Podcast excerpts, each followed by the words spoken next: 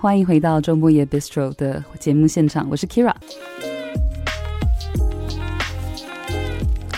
好的，我们现在呢来到节目防骗金钟罩的单元哦。那我们今天呢连线到的是刑事警察局预防科的李奇美警务证，奇美你好。主持人好，及各位听众，大家晚安。是的，今天我们又要来聊一下这个投资诈骗这个部分了，因为最近真的是听到太多投资诈骗的很严重的新闻了。那今天带给我们的是一个什么样的呃诈骗的消息呢？今天这个案例啊，是最近也是蛮特别的，就是有民众呢，他到官方市集平台去下载真的 App，可是最后却是一个诈骗的一个工具。哇，天哪！哎，这个真的是，因为一般会想说，哎，我今天如果是去官方 App Store 下载，应该没有问题，但殊不知这个还是会有诈骗的可能性。是的，嗯，因为这个。呃，民众啊，他本身就是对这个投资理财这方面有兴趣。对，那他自己就是先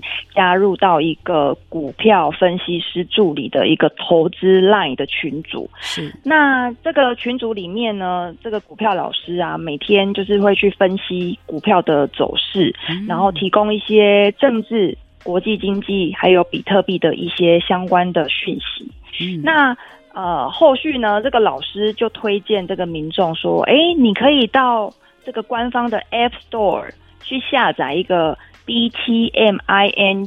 的一个 App，可以用这个 App 来去操作一些，比如说买虚拟货币投资的一个行为。好，那这个民众呢就想说，哦，那好，我就去下载了这一个 App。但是很奇怪的是，下载以后呢，这个老师说：“哎，我再给你一个陌生的一个个人的银行账号，对，跟这个民众说，后续呢要来做一个操作的部分，要请你把钱汇到这个陌生的账号里面，你要先去呃储值，后续才能够在这个 app 去做操作。”是。然后呢，这个民众就想说：“哎，我既然都是到这个官方的平台去下载了这个 app，那这个 app 应该是没有问题的吧？哦，所以呢，这个民众呢就陆陆续续呢投入了上千万元的资金来做一个操作。对，我这边还特别看了一下这个案例，它是直接损失了应该有一千六百万左右，是不是？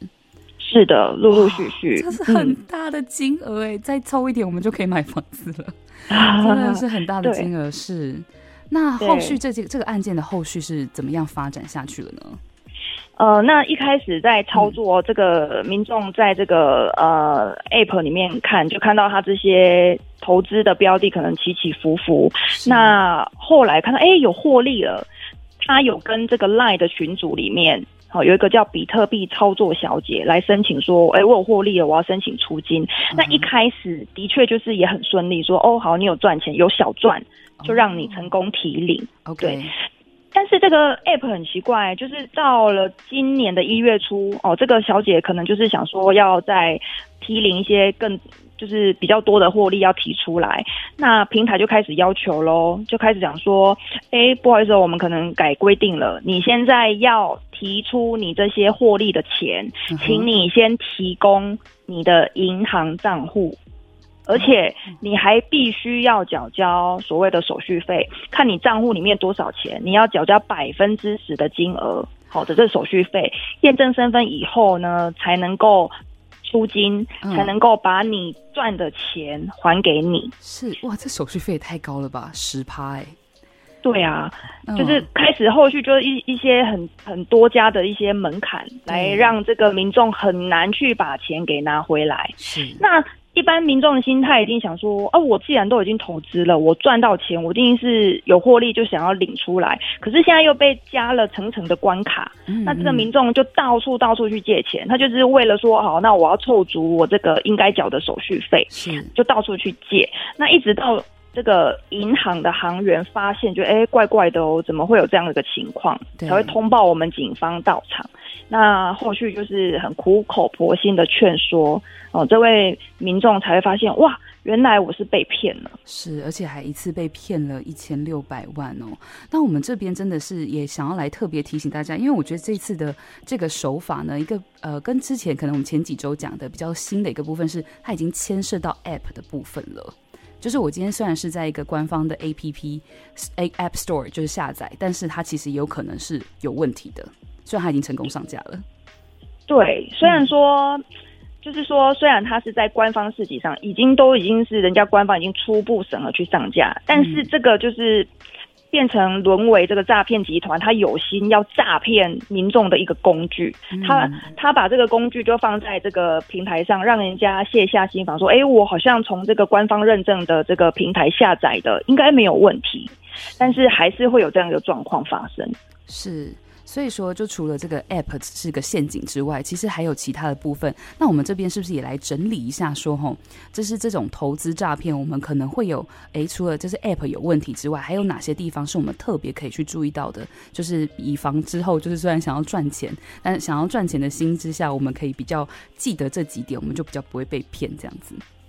哦，这边刑事局提醒，就是各位民众啊，假投资诈骗有四大特征。是第一个，就是呃，诈骗集团他在要求你投资要提出你的这个资金的时候，他会提供你一个陌生个人的银行账号，他要求你把这个钱汇到这个陌生个人的银行账号，就是已经有奇怪了。哦，Okay. 然后。第二个呢，就是在你汇款的时候，他告诉你说，哦，你要写一些汇款的理由，比如说你可能因为装潢，因为要买房子，所以你必须要转账，转这大笔的金额来规避呃银行，因为现在都会关怀提问嘛，会问你说你转账的这些理由。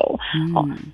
如果他要你去编这些理由，只是为了让你顺畅去转这些大笔的金额，这个民众也应该要有警觉了。对，真的，这个真的是感觉他就在在帮你下指导棋，怎么避开？对，是。那还有呢？是。那第三点呢，就是说你转账完之后，他可能没有办法去查账，所以他要求民众你说，哎，你已经汇完款了，转完账了，请你用 LINE 把你的汇款的单据或是你转账的截图提供给他来做一个查核。这个也是很奇怪啊，是等于是他。只能用这个管道来要求你去提供说，确认你到底有没有依照他的指示去转账，这个也是要特别警觉的。对啊，因为像我们一般人，或者是我今天是公司账号，其实我都可以自己去查账有没有进来，对，根本不需要这个步骤。是，那我们还有最后一个要提醒大家的是哪一个部分呢？嗯，就是一般这个投资诈欺，它一开始就是给民众一个小甜头，一开始都、嗯、哦，好像哦，我账面上有有赚钱，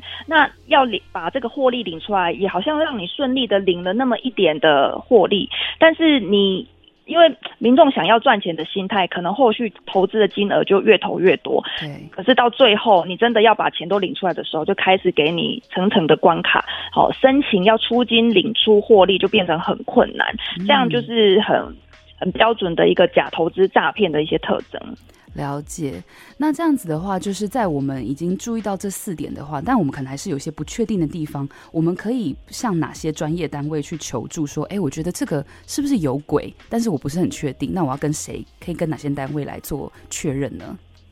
呃，因为这些投资的行为啊，哦，应该要透过主管机关、金管会核准的机构或公司，哈，让民众比较能够维护自身的投资的权益。是。那如果想要去了解这些呃问题，其实可以拨打金管会有一支反诈骗的咨询专线，是零二二七三七三四三四。可以去确认这些公司的一些真实性，或者是民众也可以自行上网，好，可以到国际投资警讯专区去做一个查证。那当然，如果民众有发现一些可疑的诈骗情资，也可以透过我们一六五的全民防骗官网，或是有一个警政服务 App，可以把相关的讯息哈，还呃包含这些内容截图传出来，呃，然后做一个。诈骗讯息的检举，那这些讯息都会变成我们警方后续来追查不法的一些相关的市政。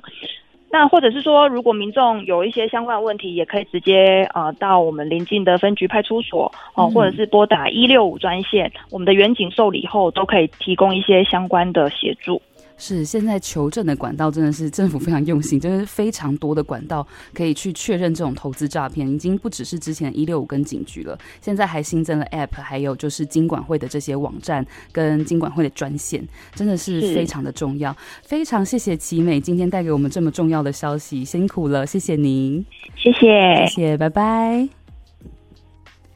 好，那这边呢，还是要再提醒大家一次哦。不管就刚才我们讲的几个管道啊，不管是说金管会的反诈骗咨询专线是零二二七三七三四三四，或者是说你透过一六五全民防骗官网或是警政服务 App，都是可以去做这个防骗资讯的查询。那当然最简单最简单，如果前面的这些号码你都觉得太麻烦的话，真的就是可以直接拨打一六五做一个确认哦。